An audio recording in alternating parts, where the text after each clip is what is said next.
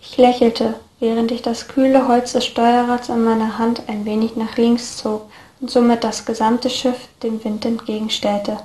Die schwarze Flagge mit dem schneeweißen Totenkopf flatterte laut im Wind, und in der Ferne erkannte man die Umrisse eines weiteren Schiffes, die eines spanischen Handelsschiffes. Das verspricht gute Beute zu geben, Captain, rief einer aus meiner Crew, der mit einem Fernrohr das näherkommende Schiff begutachtete.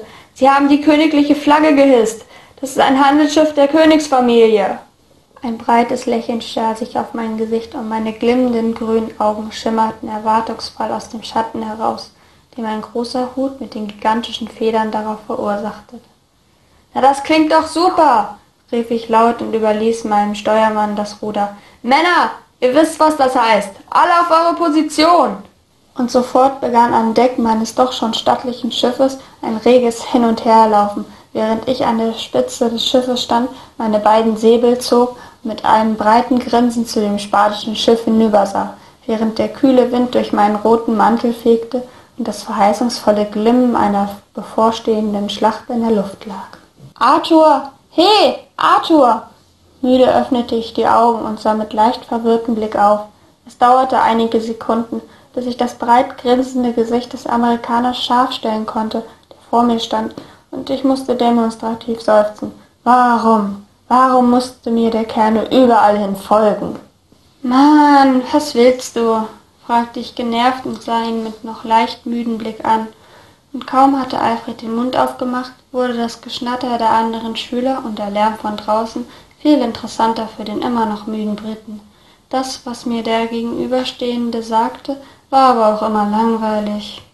Immer sprach er nur vom Essen und davon, was für ein großer Held er doch war. Ich fand das einfach nur lächerlich und unglaublich kindisch, und das wusste Alfred auch. Und trotzdem hinderte ihn das nicht daran, mich jeden Tag aufs Neue damit zu nerven, ganz offenbar mit dem Ziel, mich so lange damit zur Weißglut zu treiben, bis ich mich auf magische Weise plötzlich dafür interessieren würde. Ich hatte irgendwann einfach beschlossen, diese sture Art zu ignorieren, doch dieses Mal wurde mein Blick sofort abwesend, als Alfred das erste Mal das Wort Hero sagte. Alfred F. Jones hatte wie ich gerade sein Geschichtsstudium begonnen. Ursprünglich kam er aus Amerika und kam her, als seine Eltern herzogen und ging nun auf die gleiche Schule wie ich. Und das, obwohl er zwei Jahre jünger war als ich. Dieser Gedanke störte mich am meisten. Entweder war er unheimlich intelligent und konnte das gut verstecken, oder das Schulsystem in den Staaten war so verkorkst, dass er es irgendwie geschafft hatte, eine Klasse zu überspringen. Insgeheim hoffte ich, dass es letzteres war, da das erste einfach unmöglich war. So ein guter Schauspieler konnte niemand sein. Auf jeden Fall traf ich Alfred direkt an meinem ersten Tag.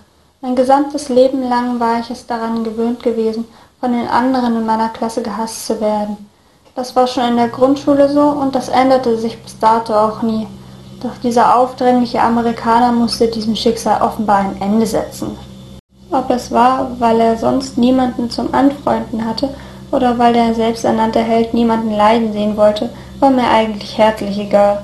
Ich wusste nur, dass ich am ersten Tag wie immer allein in einem der Hörsäle unserer Schule saß, weit abseits von den anderen, die gerade ihre Pause genossen, als dieser Typ sich neben mich setzte und sich mir einfach so vorstellte.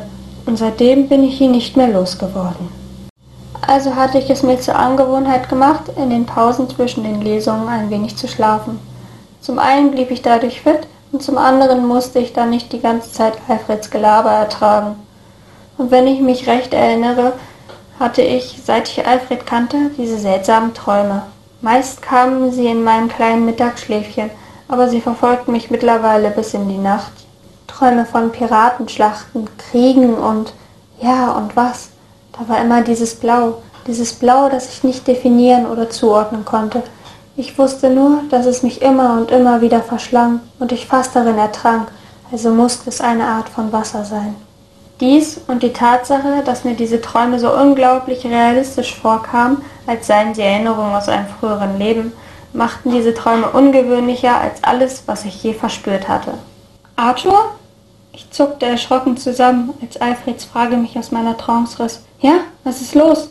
fragte ich verwirrt und sah zu dem Amerikaner hinüber, der mich nun zweifelnd ansah mit diesen lächerlich blauen Augen, die hinter den quadratischen Brillengläsern noch mehr zum Strahlen schienen. Ich habe dich was gefragt, sagte er schließlich und seufzte, als er mein verwirrtes Gesicht sah und zog dann eine Schnute. Nie hörst du mir zu, das ist so gemein, Arti. Arthur, mein Name ist Arthur, sagte ich gereizt, da ich diesen Spitznamen, den er mir gegeben hatte, nicht leiden konnte. Ja, ja, Arti, Arthur. Hm, natürlich, Arti. Es heißt Arthur. A-R-T-H-U-R, schrie ich schließlich, als mir das alles zu blöd wurde. Als Antwort bekam ich nur ein verschmitztes Grinsen seitens Alfreds, der es liebte, mich auf die Palme zu bringen. Reg dich nicht so auf, sagte er und pattete mir auf die Schulter, was mich nur noch wütender machte. Lass uns lieber zum nächsten Unterricht gehen. Und mit diesen Worten schlenderte er aus dem Hörsaal, in dem immer noch eine Menge Studenten waren und fröhlich plauderten, während ich ihm fassungslos hinterher starrte.